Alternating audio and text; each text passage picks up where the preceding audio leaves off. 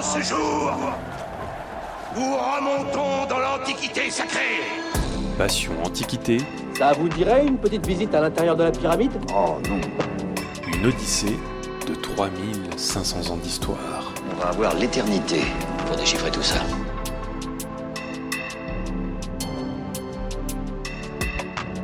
Quand on pense à l'Antiquité, on pense en général à Jules César, les pyramides d'Égypte ou peut-être les philosophes grecs.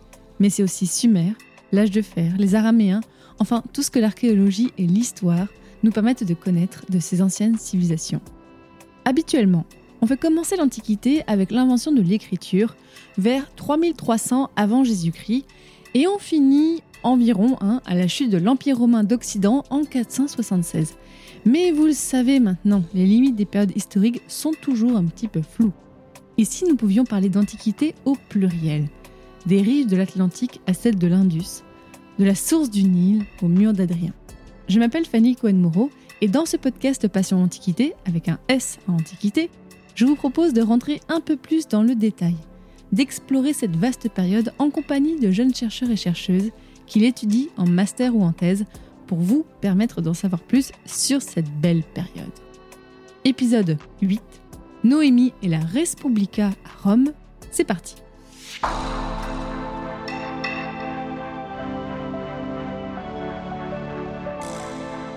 Bonjour à toutes et à tous.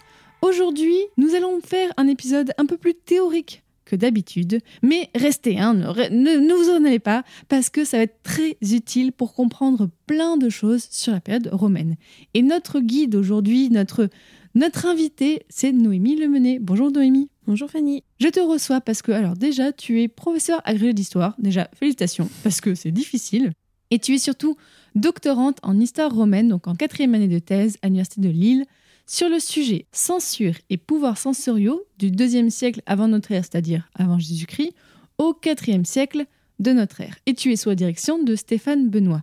Tu travailles donc, on l'a dit, sur la censure. On va le voir, ça n'a rien à voir avec le sens actuel du mot censure. Mais avec toi aujourd'hui, Noémie, on va s'attarder sur, on va dire, un concept qui est important pour comprendre l'époque romaine, donc l'Empire puis la République romaine, qui est le concept de res publica, que voilà, peut-être les gens en ont entendu parler. Aujourd'hui, en France, on vit dans une république. Quel est le lien avec ce concept antique? On va voir un petit peu tout ça aujourd'hui. Mais déjà, Noémie, première question un petit peu générale, pourquoi est-ce que tu as voulu travailler sur ce sujet et sur cette époque? Alors ce sujet, il s'inscrit dans la continuité de mon travail de recherche réalisé en M1 et en M2 à l'Université de Lille sous la direction de Madame euh, Catherine Bustani-Lica et de Madame Blonce. En fait, j'avais toujours aimé l'Antiquité dès euh, mon hypocagne où on avait fait l'Antiquité. Après, euh, en licence, j'ai continué à suivre les cours d'Antiquité, mais toutes les périodes. Et en troisième année, je me suis... euh, Enfin, le cours sur la République romaine m'a véritablement convaincue. Et donc, j'ai décidé de partir dans cette période au moment de mon mémoire. Et avec mes directrices, on s'est rendu compte qu'il y avait un vide historiographique sur la censure romaine. Parce que la censure romaine avait été étudiée dans les années 1960 par euh, Jaco Suloati, une énorme somme, euh, plus de 500 pages sur la censure romaine. Mais depuis, il n'y avait pas eu de nouvelles recherches, en tout cas centrées que sur la censure. Évidemment, euh, d'autres historiens se sont intéressés sur la censure, mais en périphérie et en parlant avec d'autres choses. Donc, on était parti sur la censure dans un aspect beaucoup plus réduit finalement, parce que euh, en même un travail de mémoire, c'est pas possible de tout voir. Donc, on était parti sur la concurrence entre les censeurs et les impératores dans la politique monumentale de l'Ours, donc de, Rome en fait, du deuxième siècle jusqu'à Auguste.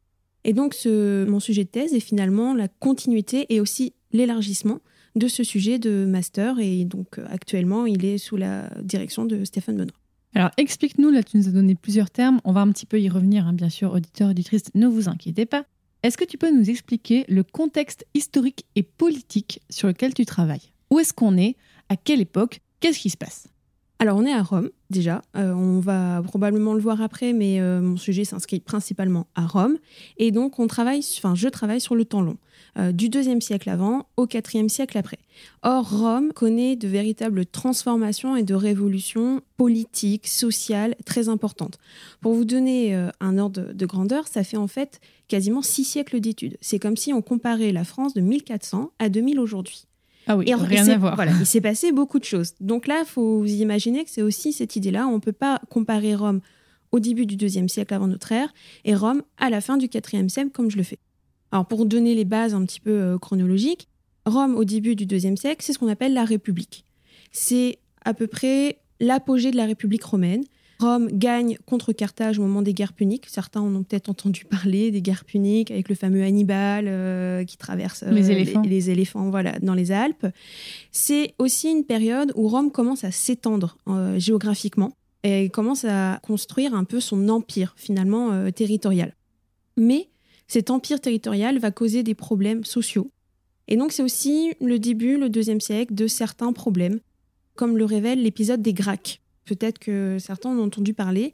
Les Gracques, hein, c'est euh, deux frères ensemble, à une période d'intervalle, qui ont été tribuns. Donc tribun du, c'est un magistrat qui est censé défendre les intérêts du peuple en fait. Et donc euh, en tant que tribun, ils ont essayé de faire une sorte de mini révolution en fait à Rome. Sauf que ça s'est mal passé pour les deux. Ils ont fini par être tués. Mais donc ça marque le début des tensions internes à Rome, que l'on va retrouver exacerbées au premier siècle, qu'on a tendance à appeler les guerres civiles.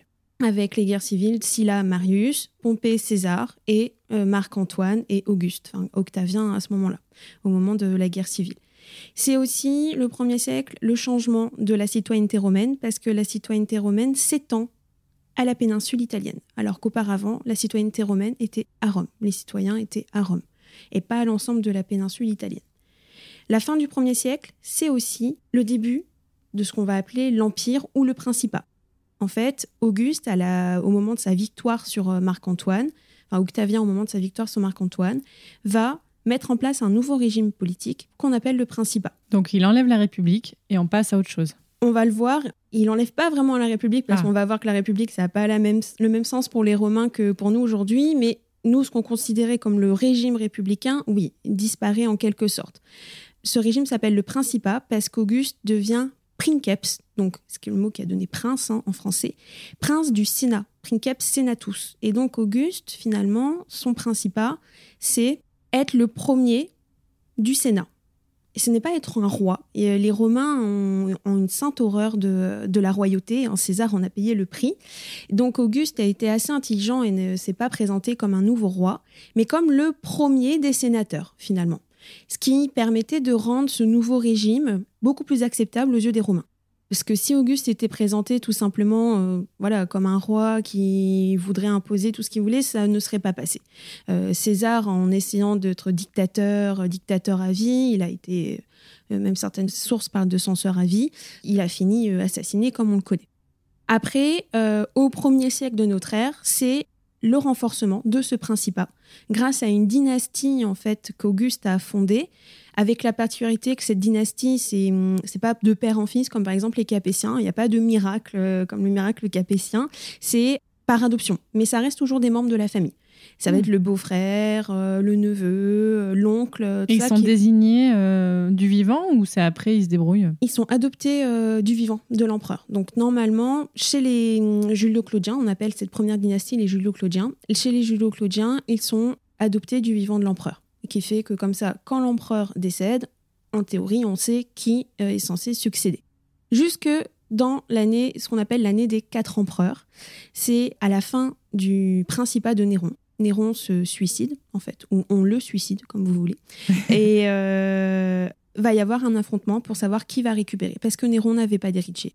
Et donc, ça- on appelle ça l'année des quatre empereurs parce qu'il y a quatre empereurs qui se succèdent sur la même année. Alors, ils ne se succèdent pas tous à Rome, ils émergent dans différentes aires géographiques. Ça va, par exemple, Vespasien et euh, du côté de la Judée, tandis qu'on a euh, des empereurs qui sont un empereur qui, par exemple, qui est du côté de la Gaule.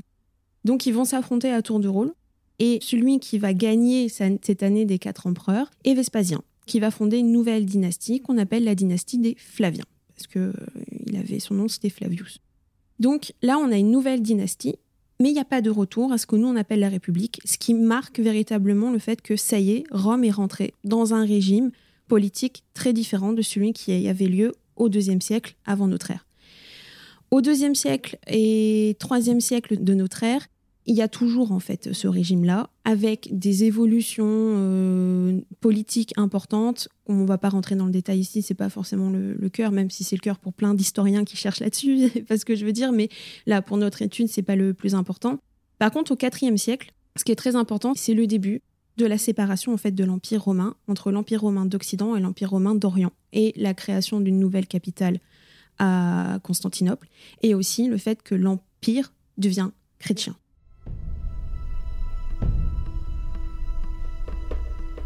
Honorable sénateur, je ne profiterai aucunement de ce premier discours pour me glorifier, mais pour rendre hommage à mon père.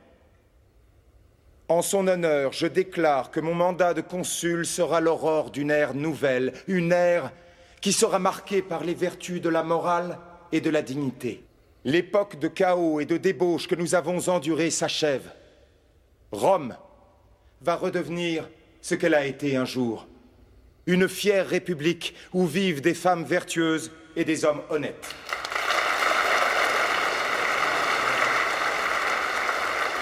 Je m'adresse à vous, non en tant que soldat, ni en tant que citoyen, mais comme un fils dans la douleur. La première décision que je veux prendre pour le bien de la République et honorer la mémoire de mon père est de proposer une motion que nous déclarions Brutus et Cassius meurtrier et ennemi de l'État. Tu viens de nous faire un super résumé de l'évolution de Rome en, quoi? Oui, en, en 4 siècles, en 5 siècles, bravo. C'est un, résumé, donc il y a un toujours des choses à dire, mais euh, voilà, en gros, pour placer le cadre, pour comprendre. Et donc, on voit bien que Rome, ce qu'on appelle Rome à cette époque-là, donc l'espace gouverné par Rome, est très grand en fait et évolue beaucoup à, cette époque-là. Oui, tout à fait. Hein. La zone géographique, euh, au début du deuxième siècle, Rome est une cité-État. Donc, c'est-à-dire que c'est une cité qui contrôle un espace urbain plus les campagnes périphériques. Et au fur et à mesure, elle s'étend avec la conquête de différents territoires. Et cette conquête commence justement au deuxième siècle, avec les premières, euh, ce qu'on appelle les premières provinces romaines.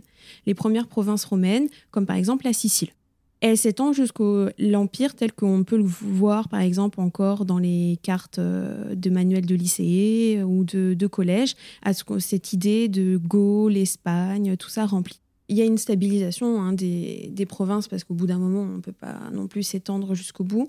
Mais la particularité, c'est que Rome met en place un système finalement euh, d'administration de ces provinces très solide qui permet de les contrôler sans pour autant les assujettir totalement. Et ça, c'est extrêmement intéressant avec la mise en place de gouverneurs et euh, toute une administration aux côtés du gouverneur pour exploiter principalement économiquement euh, les, euh, les provinces.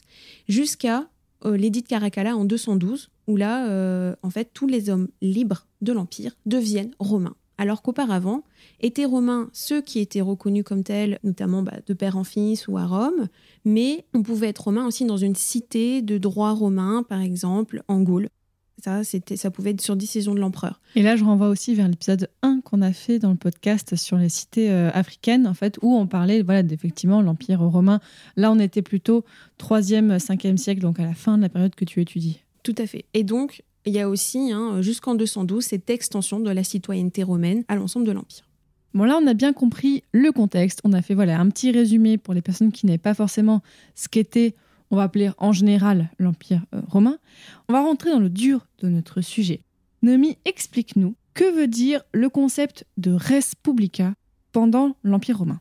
Le concept de res publica se traduit littéralement par la chose publique. Res, la chose, publica, public. En latin. En latin, tout à fait. Et donc c'est ce qui a donné notre mot république aujourd'hui. Le définir concrètement, ça prendrait énormément de temps, plus que le temps qu'on a dans le podcast. Toutefois, en plus, il y a un véritable travail d'historien qui cherche véritablement toutes les significations de Res Publica. Je peux renvoyer à l'ouvrage de Claudia Moatti sorti en 2018 sur Res Publica, Histoire romaine de la chose publique, qui est extrêmement stimulant euh, là-dessus, qui est euh, pas forcément euh, grand public, mais qui en tout cas est, très solide scientifiquement. Alors pour essayer de, de résumer ça et surtout de simplifier ça. Donc la Res Publica, En fait, les Romains n'avaient pas conscience de vivre en République. Ce sont les historiens qui ont dit ici, la République commence à la mort hein, du dernier roi et se termine avec l'instauration du principat par Auguste. Mais les Romains eux-mêmes ne se disaient pas être dans un régime politique qu'on appelle, nous, la République, par rapport à aujourd'hui où nous, on compte nos républiques. À l'époque républicaine, la Respublica, donc ce n'est pas un régime politique, mais les Romains l'employaient. Donc on a trouvé des traces hein, dans les sources littéraires d'auteurs qui employaient le terme Respublica, notamment Cicéron, qui euh, a fait un traité qu'on appelle le De Republica. Donc il revient là-dessus, il, développe euh, la République. La Respublica a de nombreuses acceptions qui chacune s'enrichissent les unes avec les autres, ce qui fait que parfois même il est quasiment intraduisible quand on veut l'employer à l'époque républicaine, en fait. Pour résumer, les respublica, ce sont les affaires communes entre les citoyens romains. Alors, ça ne nous en dit pas plus, affaires communes, ce que ça veut dire. Mais en fait, elle insiste sur les relations sociales entre les citoyens romains, plutôt que sur un système politique tel que nous, on le connaît aujourd'hui. Euh, c'est pas parce que, on va le voir, mais euh, on peut garder la Respublica tout en étant dans une monarchie, par exemple. Donc c'est plus pour parler des liens de la société oui. qu'on parle de Respublica. Tout à fait. C'est pour parler ce qui unit les citoyens entre eux. Au deuxième siècle, et c'est pour ça que l'étude commence au deuxième siècle, cette Respublica s'enrichit finalement. Il y a des auteurs romains qui réfléchissent dessus, qui écrivent dessus, qui analysent. Donc finalement, elle devient centrale aussi pour les Romains à ce moment-là, et elle devient beaucoup plus formalisée. D'autant plus qu'on est dans un contexte de conquête, comme on l'a dit tout à l'heure, donc euh, cette Respublica est très importante pour les Romains.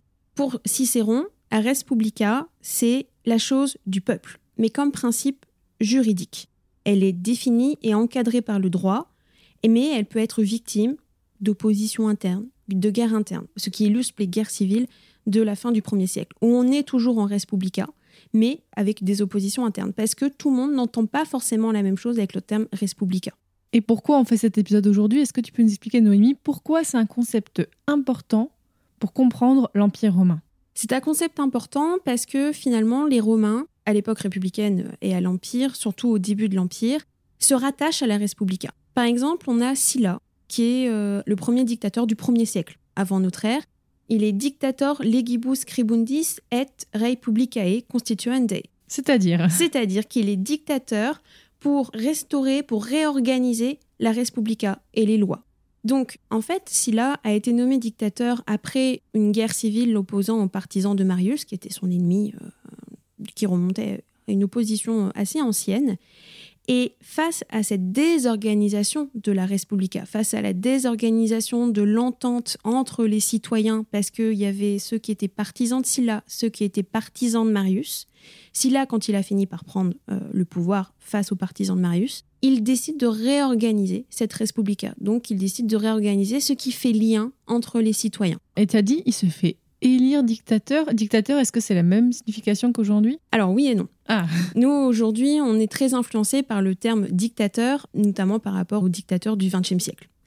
À l'époque, la dictature chez les Romains est une magistrature tout à fait légale. On était élu dictateur pour un temps limité et c'était quand la cité était en danger. Donc par exemple, on a eu des dictateurs au moment de guerre, notamment au moment des guerres puniques par exemple. Et c'est aussi quand il n'y a plus de consuls les consuls, ce sont aussi des magistrats romains qui ont la puissance publique suprême et la puissance militaire aussi suprême à Rome. Et donc, il peut arriver que bah, quand ils vont faire leur campagne, ils décèdent. Et quand il n'y a plus euh, de consuls, on élit un interroi pour pouvoir élire un dictateur après. C'est intéressant de voir que voilà, là on a encore un terme qui ne dit pas exactement la même chose qu'aujourd'hui. On fait toujours bien attention euh, quand on parle de ça dans le podcast. Mais pourquoi est-ce qu'on s'attache autant à parler de cette Respublica pour les Romains D'où vient ce concept pour eux? Parce que, en soi, bon là jusqu'à présent, donc on a compris que c'était un concept qui permet d'organiser la société, voilà, qui permet de faire du lien entre les gens. Mais ça paraît évident. Pourquoi est-ce qu'on le conceptualise? Alors en fait, trouver l'origine exacte de ce concept, c'est pas forcément évident parce que nos sources sont très lacunaires, donc on ne peut pas savoir depuis quand exactement ce terme a été employé. On a quelques historiens, quelques auteurs qui ont travaillé sur le concept de Respublica, notamment le premier qui a fait une véritable euh, réflexion sur la Respublica, c'est Cicéron. La particularité à Rome, c'est qu'il n'existe pas d'institution écrite comme chez nous, par exemple, euh, actuellement, dans la Ve République, on a les institutions de la Ve République. Chez les Romains, il n'y a pas de constitution écrite. Donc, finalement, c'est une coutume qui permet d'expliquer comment fonctionne la société romaine. D'accord? Et après, bon, il y a des lois sur lesquelles euh, on a ajouté des éléments pour cadrer tout ça, mais il n'y a pas de texte constitutionnel officiel. Et donc, pour Cicéron, dans son traité qui est en 54, qui est le De Republica, pour lui, la Respublica, c'est la chose du peuple, entendue comme la réunion d'une multitude dont l'association repose sur l'organisation juridique et la communauté des intérêts. C'est une forme de conception de la société en général. C'est ça, c'est une forme de conception de la société en général, des relations entre citoyens aussi, qui est très importante, et qui explique donc comment Rome va fonctionner.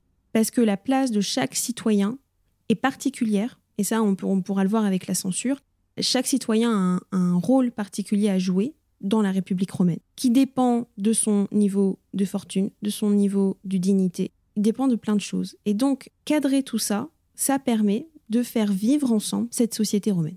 Si je me hasarde à une euh, comparaison, on peut dire que par exemple, on voit en Inde, il y a le régime des castes. Eh ben, c'est une forme d'organisation de la société. Eh bien, on peut dire que pour l'Empire romain, la Respublica est une forme d'organisation de la société, même si elle est moins codifiée. Oui, c'est beaucoup moins codifié, il n'y a pas de système de caste euh, comme en Inde, mais la Respublica, hein, ça renvoie à ce qui fait société, finalement, chez les Romains. Mais justement, cette chose publique, ce mot chose, c'est ce qui est si difficile à définir et c'est pour ça que des historiens écrivent des livres entiers dessus pour essayer d'approcher finalement ce qu'est cette chose. C'est philosophique en fait. Très philosophique, très philologique aussi, beaucoup d'analyses euh, là-dessus. Et pourtant, toi, tu fais une étude d'histoire dessus. Oui, je fais une étude d'histoire. Mais j'étudie la Respublica d'après le prisme en fait de la censure excellente transition. Parce que voilà, euh, je le dis aux auditeurs, au début quand tu m'as contacté, tu m'as dit voilà, je travaille sur la censure à l'époque romaine. Mais bien sûr, le mot censure au XXIe siècle, c'est bah, quand on veut pas que quelqu'un s'exprime ou quand on veut cacher tel ou tel écrit. Eh bien, en fait, ça n'a rien à voir à l'époque romaine. Et peut-être, moi, du coup, quand j'ai fini par comprendre ton sujet, je me dis ah mais oui, ça me dit quelque chose cette histoire de sens on l'a un petit peu en fait finalement aujourd'hui à l'époque contemporaine. Alors explique-nous, qu'est-ce que la censure à l'époque que tu étudies?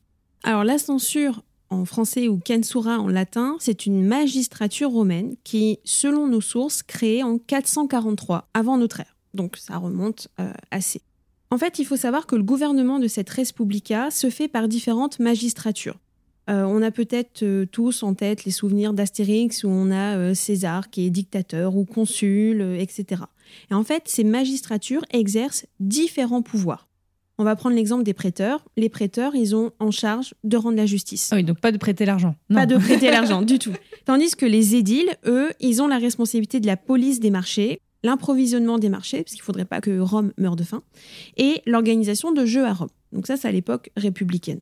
À l'époque impériale, ça change un petit peu. On conserve ces noms, mais euh, ils n'ont plus véritablement de rôle euh, concret à cause de l'empereur. Et donc l'ensemble de ces magistratures, c'est ce qu'on appelle le cursus honorum en latin.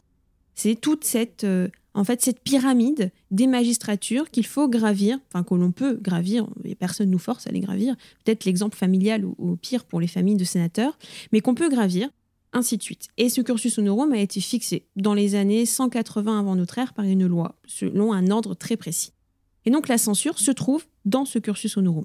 La censure, en théorie, elle est au-dessus des consuls, mais elle est en dessous des dictateurs. Ok. Mais elle a des pouvoirs très particuliers.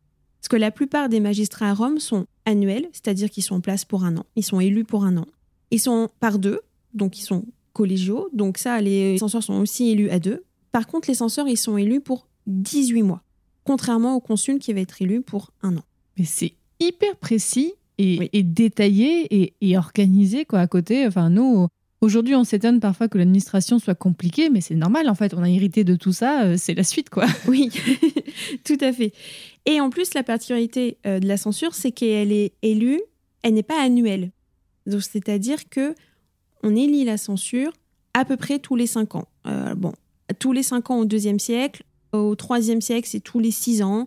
Et à la fin du premier siècle, euh, c'est plutôt tous les euh, quatre ans et demi, euh, cinq ans. Donc c'est vraiment une différence avec les consuls, parce qu'on a par exemple les consuls tous les ans. Et on a des prêteurs tous les ans, qui changent. Donc si je résume, et pour être sûr que j'ai bien compris, et que donc les auditeurs et auditrices ont bien compris, la censure, c'est en quelque sorte une strate de l'administration de l'Empire romain. Du gouvernement, plus que de l'administration. Tout à fait. Ils ont des pouvoirs euh, spéciaux. Donc ça, c'est sous la République. Sous l'Empire, la censure existe toujours. Donc, elle est intégrée au pouvoir de l'empereur de deux manières, principalement. Les empereurs ont pu récupérer ce qu'on appelle la censoria potestas, c'est-à-dire la puissance sensorielle. Donc, c'est-à-dire qu'ils exercent les pouvoirs des censeurs, mais sans être censeurs officiellement. Et les pouvoirs de censeur, est-ce que tu peux nous dire ce que c'est? Donc, les censeurs ont plusieurs responsabilités. La première responsabilité, c'est réaliser ce qu'on appelle le census ou le recensement en français. Il recense l'ensemble des citoyens romains. Donc ça, c'est sous la République, recensement de l'ensemble des citoyens romains. Et ce recensement se termine par ce qu'on appelle le lustrum, qui est une cérémonie pour officialiser la fin du recensement. Pendant longtemps, on a dit que ce lustrum, c'était une cérémonie religieuse de purification. Aujourd'hui, le plus grand spécialiste de la religion romaine, John Scheid, est revenu là-dessus, hein, en montrant que c'était plutôt une cérémonie qui fondait le nouvel ordre social établi pour la durée du lustre, donc 5 ans. Bon, on doit faire ça aujourd'hui euh, à la fin du recensement, de faire une grosse fête. Ah oui, ce serait plus sympa. ça permet de créer du lien, cette fête, parce qu'on a toute la société romaine qui défile, en fait selon la nouvelle place qui va être donnée à chaque citoyen au moment de ce recensement. Ah oui, voilà, c'est pas juste on recense, c'est on recense pour placer les gens. Pour placer les gens, en fait, les censeurs établissent une liste des citoyens romains en fonction du critère censitaire, comme nous on peut le même terme qu'aujourd'hui, hein, le critère de revenu finalement, des critères aussi de dignité, donc c'est-à-dire de comportement. Est-ce qu'on est digne du comportement du romain, de ce qu'on attend du romain? Et donc euh, ce classement sur ces listes détermine après la place de chaque citoyen romain dans le fonctionnement de la Respublica. Parce que c'est ce classement qui va déterminer leur place, la place de chacun dans les comices. Alors les comices sont les assemblées dans lesquelles les citoyens se réunissent pour voter soit des lois, soit pour élire les, magistrats. Donc tout ça, hein, ça a un lien. Et ils ont aussi, ce classement a aussi des conséquences sur euh, l'armée parce qu'en fonction de ses revenus, en quelque sorte, chaque citoyen n'a pas la même responsabilité militaire. En tout cas, au début de la, République, justement à la fin de la République et euh, à la jonction entre le deuxième et le premier siècle, Marius va ouvrir les vannes et va autoriser les plus pauvres, ce qu'on appelle les prolétaires. En fait, les prolétaires pour les Romains, ce sont ceux qui n'ont que pour seule richesse de déclarer leurs enfants. C'est là, c'est de là où vient le terme. Et donc, à l'origine, ces prolétaires n'ont pas le droit de participer à l'armée parce qu'ils ne peuvent pas avoir l'équipement. Mais Marius, qui est un général romain, va revenir là-dessus et va permettre à ces prolétaires de participer à l'armée. Et donc, ça va avoir des conséquences aussi sur l'importance de la censure parce que ce rôle-là va plus ou moins euh, disparaître pour les censeurs. Donc là, c'est un des premiers rôles. L'autre rôle des censeurs, c'est de réaliser ce qu'on appelle la lectio senatus, donc c'est-à-dire faire la liste du Sénat des sénateurs. Mais pourquoi il y a besoin de faire cette liste? On la connaît pas déjà, la liste?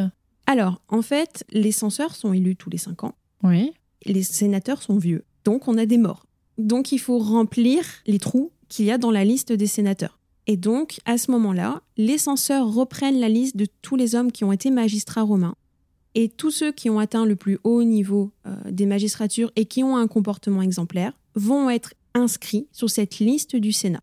Parce qu'à l'époque républicaine, contrairement à l'époque impériale, être sénateur, ce n'est pas de père en fils. Évidemment, quand on est fils de sénateur, on a plus de chances de devenir sénateur, c'est sûr. Mais il n'y a pas un ordre sénatorial tel qu'on va le trouver sous l'Empire, où là, ça va clairement être héréditaire d'être euh, sénateur. Tandis qu'à l'époque républicaine, il y a toujours la possibilité de devenir sénateur quand on n'était pas fils de sénateur. Et il y a la possibilité aussi si un sénateur s'est mal comporté pendant le laps de temps où on n'a pas eu la censure, les censeurs pouvaient le rayer et l'exclure du Sénat. Ouais, donc ces censeurs ont un rôle plus important que juste constater, euh, relever qui fait quoi ou quand. Non, ils peuvent. C'est là aussi la différence avec aujourd'hui. Aujourd'hui, le recensement, bah, c'est juste quelqu'un qui vient noter ce qu'on est, mais qui va pas changer notre statut. Alors que là, à l'époque romaine, les censeurs peuvent vraiment changer la vie de quelqu'un. Oui, tout à fait. On a aussi, euh, les censeurs mènent aussi ce qu'on appelle la recognitio equitum, c'est-à-dire la revue des chevaliers. Donc les chevaliers, ce sont euh, les citoyens romains qui ont un cheval public, donc ceux qui vont aller faire euh, la guerre à cheval. Et on a un exemple euh, dans les sources d'un chevalier qui était devenu trop gros pour monter sur son cheval. Et donc les censeurs lui ont retiré son cheval public. Ah ouais Comme on a aussi un exemple dans les sources d'un euh, petit rigolo, un citoyen romain. Donc c'était pas un sénateur, c'était pas un chevalier parce que hum, il était visiblement moins riche que, que ces deux-là. Mais il a fait une blague en fait aux, aux censeurs sur euh, l'importance d'avoir une femme ou pas. Et donc, les censeurs se sont vengés en le déclassant parce qu'ils ils trouvaient que ce n'était pas digne d'un citoyen romain. Oh, mais c'est fou ça. Bon, tu vas nous expliquer comment tu arrives à voir ça dans les sources? Donc ces censeurs, ils ont un peu un rôle de moralisation de la société, en quelque sorte. Alors, oui et non. Euh, le mot moral euh, employé tel qu'on le connaît aujourd'hui est très fortement conditionné à l'acception, on va dire, chrétienne euh, de bien et de mal. Mais si c'est dans le sens moral les mœurs, les us et coutumes, oui. En fait, les censeurs avaient ce qu'on appelle le regimen morum, c'est-à-dire la surveillance des mœurs. Mais mœurs véritablement entendues dans le sens on se comporte comme un citoyen, tel que un citoyen romain doit se comporter. Et en fait, l'élément de comparaison, c'est ce qu'on appelle le mos maiorum, c'est-à-dire la coutume des ancêtres. Une sorte de modèle. C'est ça, tout à fait. Et euh, normalement, on doit s'appuyer sur les modèles qui ont précédé pour pouvoir se comporter comme on doit se comporter aujourd'hui. En fait, les Romains détestaient ce qu'on appelle les res novae, les nouveautés, l'innovation à ce moment-là. Et donc, les censeurs, pendant un temps, étaient aussi là pour surveiller que tout correspondait à ce mos maiorum. Explique-nous, euh, Noémie, comment est-ce que tu apprends des choses, notamment là, tu nous as raconté ces anecdotes. Dans quel type de document est-ce que tu vois tout ça? Sur quel document et archives est-ce que tu travailles pour ta thèse? Ma thèse, c'est principalement sur des sources littéraires. Parce que les censeurs ont laissé peu de traces archéologiques. Les quelques traces archéologiques qu'on a sont des traces archéologiques de construction publique qu'ils ont menées, comme les basiliques ou les aqueducs. Mais euh, c'est pas eux qui l'ont construit avec leurs mains. hein. On a juste des noms en disant que c'est eux qui ont fait ça. Par contre, on a des sources littéraires qui ont beaucoup insisté sur les censeurs, parce que le rôle des censeurs étonnait même les auteurs, notamment les auteurs grecs. On a par exemple Plutarque et Cassius Dion, donc qui ont écrit quand même avec euh, 100 ans d'intervalle et à l'époque impériale, qui ont euh, beaucoup parlé des censeurs à l'époque républicaine. Parce que c'était presque exotique finalement. Ces censeurs qui euh, regardent, qui établissent des listes selon des critères, alors censitaires évidemment, mais aussi moraux, c'est quelque chose que les Grecs n'avaient pas forcément. Donc ça les étonnait un petit peu. C'était quelque chose qui était typiquement romain finalement. Donc ça, c'est plutôt les sources impériales. On a aussi des sources romaines, euh, notamment Tite-Live, Cicéron. Alors plutôt dans l'ordre chronologique, Cicéron et après euh, Tite-Live. Alors Cicéron, il est intéressant parce qu'il a côtoyé des censeurs. Donc on a trace, et il a même Il est contemporain, quoi. Il a vraiment il a vécu avec eux. il a vécu avec eux et on a même des lettres de Cicéron à des censeurs. Bon, le problème, c'est que ce sont des censeurs qui n'ont pas fait grand-chose à cette euh, période-là, parce que la censure perdait en pouvoir, mais on a quand même ces, ces remarques-là. Après, on a Tite-Live. Alors, Tite-Live, il est l'auteur d'une œuvre gigantesque. Il a essayé de. Enfin, il a fait toute l'histoire de la fondation de Rome jusqu'à Auguste. Et donc, c'est ce qu'on appelle un analyste, c'est-à-dire qui fait année par année. Il décrit année par année ce qui se passe. Et Tite-Live accordait énormément de poids à la censure. Et donc, c'est comme ça qu'on a plusieurs anecdotes sur la censure. On a aussi l'auteur Valère euh, Maxime, qui insiste énormément aussi sur le côté moral. Et donc, il a toute une partie de son œuvre, ce ne sont que ce qu'on appelle des exemples, donc des exemples en fait, sur les censeurs. Et donc, c'est comme ça qu'on trouve ces anecdotes et ces références sur les censeurs. Et comment ces textes ont été transmis jusqu'à nous aujourd'hui? Alors, la plupart de ces textes ont été transmis jusqu'à nous aujourd'hui grâce à- au recopiage finalement des textes antiques d'année en année et euh, notamment à la période euh, médiévale où on a encore des personnes qui continuent de recopier les textes. Le problème, par exemple, c'est que Tite-Live, on a perdu une énorme partie de son œuvre. Jusqu'à l'année 169, on a une partie, mais après, tout a disparu. On a les, ce qu'on appelle les périocae de Tite-Live, c'est-à-dire que quelqu'un, anonyme, a résumé tous les livres de Tite-Live quand ils existaient encore. Mais aujourd'hui, nous, ils ont disparu. Et c'est vraiment très résumé. Donc tu travailles en fait, et c'est pas du tout pour dénigrer, mais tu travailles quand même sur quelque chose qui est passé par plein de mains, qui a potentiellement été peut-être euh, entièrement remanié, si ça se trouve. Tout à fait, euh, c'est sûr. Mais de toute façon, quand on travaille sur la République romaine, c'est très compliqué d'avoir des sources très contemporaines. euh, C'est quasi mission impossible. Mais c'est aussi ce qui fait la richesse et c'est ce qui fait aussi que euh, ces sources permettent de nous interroger sur le processus, la réception de ce dont on parle. Par exemple, moi, dans mes sources, il y a une partie de ma thèse qui va traiter sur comment la censure a été reçue chez ces auteurs très postérieurs. Certes, voilà, il nous informe de certaines choses. Il faut prendre ces choses avec des pincettes à certains moments, mais il faut aussi étudier ce qu'ils nous disent comme vision de leur contemporanéité de la censure en tant que telle. Parce que du coup, on a, et c'est peut-être très naïf hein, comme question, mais on n'a aucun document administratif stricto sensu de l'époque romaine. On n'a pas, euh, là tu disais tous les censeurs, euh, tout le travail, on n'a aucune trace du travail de ces censeurs concrètement. Alors les listes euh, sensoriales, on n'en a pas conservé de, de mémoire. On a conservé des extraits. Certains auteurs, ont, par exemple, nous ont transmis les chiffres du recensement total. Notamment, on a Auguste dans les, ce qu'on appelle les Res Gestae Divi Augusti, donc les hauts faits du divin Auguste, qui est un texte épigraphique, c'est-à-dire une inscription, qui été mise devant le mausolée d'Auguste et qui recensait tout ce qu'il avait fait, en fait, pendant sa période. Et dedans, vu qu'Auguste a mené des recensements en tant que censeur, entre guillemets, euh, il avait la cancer hypothèse, on a par exemple les chiffres, mais on n'a pas le détail parce que tout simplement, ça a été compliqué de conserver ça à travers les âges. Hmm. C'est vrai que là, pour même euh, pour moi qui est plutôt habitué au Moyen Âge, bon, je parle même pas des gens d'époque moderne, ça doit paraître très compliqué. Enfin, ça me paraît super compliqué de pouvoir travailler sur ces périodes-là. Donc, c'est vraiment un travail assez compliqué que tu fais pour arriver à.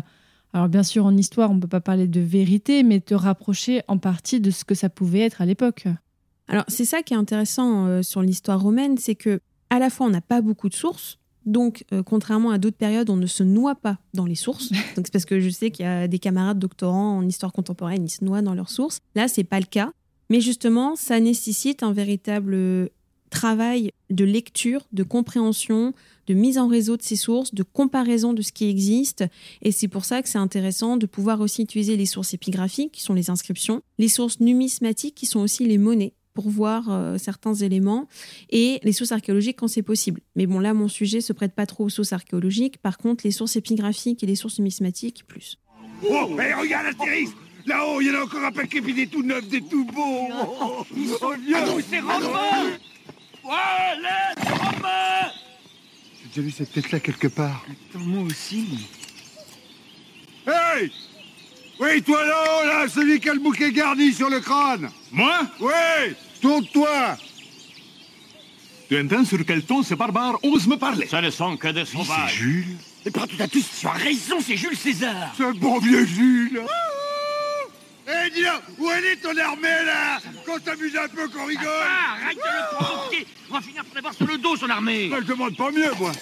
Oh, il s'en va. Hé, Jules Attends Attends qu'on rigole un peu. Oh, ben... Oh. Tu l'as vexé, Obélix. Jules Et toi, Noémie, comment se passe ta thèse en ce moment? Justement, là, tu es en quatrième année. Sur quoi est-ce que tu travailles? Alors donc là, euh, je suis en quatrième année, je suis en train de terminer la rédaction en fait euh, de la thèse. Je viens de commencer la rédaction du dernier chapitre. Donc tous les autres chapitres ont été écrits, bon ils sont encore à, relire euh, et à, on va dire à fignoler, mais c'est fait. Et là le dernier chapitre justement, c'est sur le lien entre la censure et la morale. Et en fait, L'historien André Chastagnol avait identifié des inscriptions, donc des sources épigraphiques, où le mot kensura ne renvoyait plus à la magistrature, mais à une vertu personnelle, savoir faire preuve de censure dans sa propre vie, par exemple. Encore un autre sens au mot censure. Voilà, tout à fait. Et donc là, le, mon dernier chapitre, hein, ça va être de revenir là-dessus et essayer de donner en tout cas des pistes. Comment est-ce qu'on est passé hein, de sa magistrature euh, romaine, centrée sur la morale, pour finir presque sur une vertu euh, personnelle finalement. Et toi, dans ta thèse, est-ce que tu dirais que tu as un travail plutôt solitaire ou est-ce que tu arrives quand même à créer du lien? Là, on revient à créer du lien entre une société euh, avec d'autres chercheurs et chercheuses. Alors le début était assez solitaire hein, parce que j'étais euh, normande, j'ai été mutée euh, dans le nord, donc je ne connaissais pas l'université, je connaissais pas beaucoup de monde et être à temps plein en lycée à côté, ça me laissait peu de temps pour être à la bibliothèque et rencontrer d'autres chercheurs. Mais bon, au fur et à mesure du temps, c'est allé de mieux en mieux. J'ai commencé à rencontrer des gens à l'université, notamment grâce aux cours intégrer la PHG aussi. c'est quoi la PHG C'est l'association des professeurs d'histoire-géographie. Ça permet aussi de rencontrer d'autres euh, personnes. Il y a aussi beaucoup de professeurs doctorants, donc c'est aussi très stimulant intellectuellement. Donc c'est très utile. Et donc là, euh, oui, je commence plus à échanger. Mais j'ai aussi beaucoup échangé au moment des séjours à l'école française de Rome. Donc d'ailleurs, j'encourage tous ceux qui ont envie. C'est quoi l'école française de Rome? C'est une institution qui est à Rome, et en fait, on a, c'est surtout l'accès à la bibliothèque qui est l'une des plus grandes bibliothèques euh, sur l'histoire romaine, alors toute période, hein, c'est pas seulement l'Antiquité, on peut faire jusqu'à l'époque contemporaine. Et ils offrent euh, des bourses pour des doctorants. Alors il faut candidater, il faut envoyer, et après ils acceptent ou pas le dossier. Mais donc ces bourses peuvent être euh, d'un mois, elles peuvent être découpées en deux fois deux semaines quand on est comme dans ma situation. Donc s'il y a d'autres doctorants, euh, professeurs, euh, c'est possible. Et surtout, donc ça vous donne accès à la bibliothèque et donc vous côtoyez aussi d'autres euh, doctorants. Et donc ça, c'est très important parce que ça permet de mettre en perspective nos propres recherches. L'école française de Rome, c'est vraiment un cas un peu spécial. Tu me dis si je me trompe, mais j'ai pas l'impression qu'il y ait beaucoup d'autres institutions dans ce cas en fait qui font venir des chercheurs donc français pour travailler sur l'histoire romaine. Il y a l'école française d'Athènes ah. aussi. Il y a aussi une euh, en Espagne aussi, mais sinon oui, c'est les seuls euh, les seuls endroits effectivement. Et au cours de ta thèse, Noémie, qu'est-ce que tu as rencontré comme difficulté? Alors la principale difficulté, ça a été de jongler entre ma recherche et être professeur à temps plein. Parce que mes élèves ont toujours la priorité, il est hors de question de venir devant eux avec un cours mal préparé ou pas préparé. Donc en fait, il faut accepter que parfois on ne travaille pas la thèse, pendant, notamment pendant les périodes de conseil de classe ou des réunions parents-prof où on finit tard et c'est pas possible. Donc c'est vraiment ça. Après, euh, c'est aussi euh, très stimulant intellectuellement, ça permet de faire des pauses, donc c'est aussi intéressant d'avoir les deux. Comparé à d'autres doctorants, grâce à mon concours, finalement, j'ai pas de difficultés financières et c'est très appréciable dans un monde de la recherche de plus en plus précarisé. Oui, donc comme tu as ce métier de prof, tu sais que tu n'as pas besoin de te poser la question de comment tu vas financer ta thèse. C'est ça, voilà. Donc comparé à d'autres doctorants, c'est quand même plus, plus appréciable. Mais à ce moment-là, il faut accepter ça. Il faut aussi accepter que les week-ends et les vacances euh, sont consacrés soit à la recherche, soit à la préparation des cours pour pouvoir faire de la recherche le reste de l'année, en fait.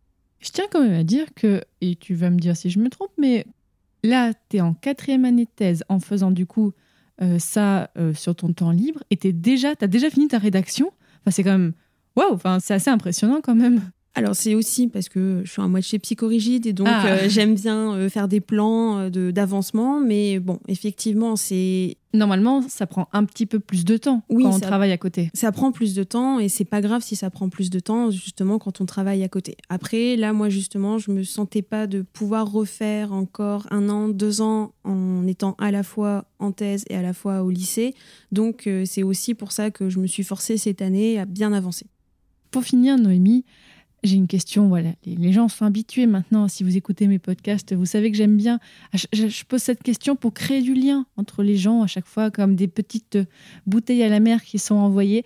Noémie, est-ce que tu aurais un conseil à donner aux personnes qui voudraient étudier euh, bah, la République puis l'Empire romain? Alors, le premier conseil, je leur dirais, c'est d'apprendre l'allemand.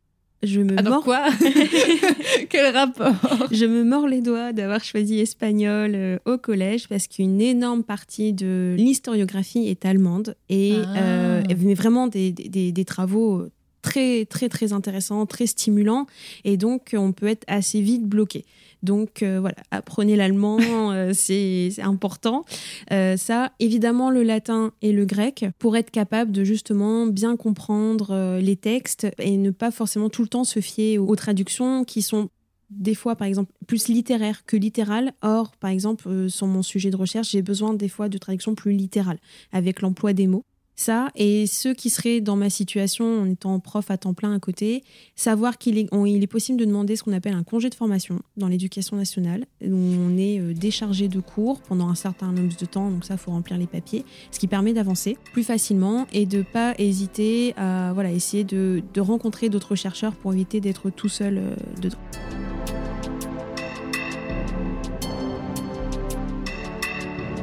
Désormais, chers auditeurs et auditrices, vous en savez beaucoup plus sur le concept de Respublica. Pourquoi c'est important d'avoir ce concept en tête quand on étudie, quand on lit des choses, quand on pense à la période romaine. Merci beaucoup Noémie Lemené pour tout ce que nous as raconté. Ben, bonne continuation euh, pour ta thèse. Merci en tout cas.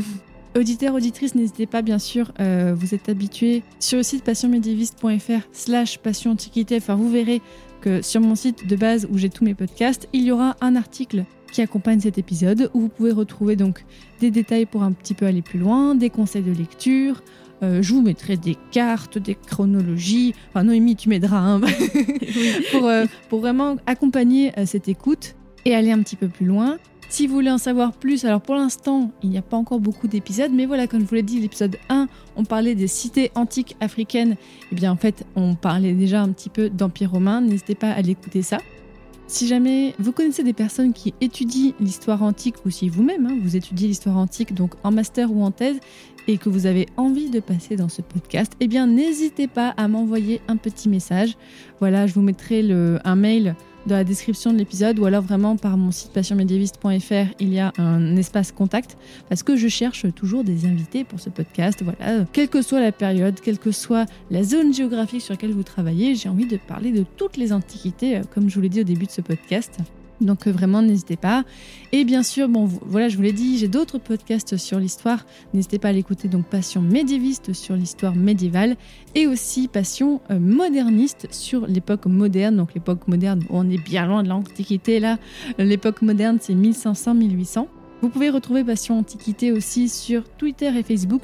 J'ai pas fait de compte Instagram parce que du coup j'ai déjà le compte Instagram de Passion médiéviste qui m'occupe beaucoup, donc je pas en faire encore un compte Instagram. Mais euh, voilà, déjà sur Twitter et Facebook, si vous voulez avoir un petit peu des aperçus de quand sortent les prochains épisodes, euh, des petites informations et tout ça, n'hésitez pas à aller voir dessus. Et en tout cas, je vous dis à très bientôt pour un prochain épisode de Passion Antiquité. Salut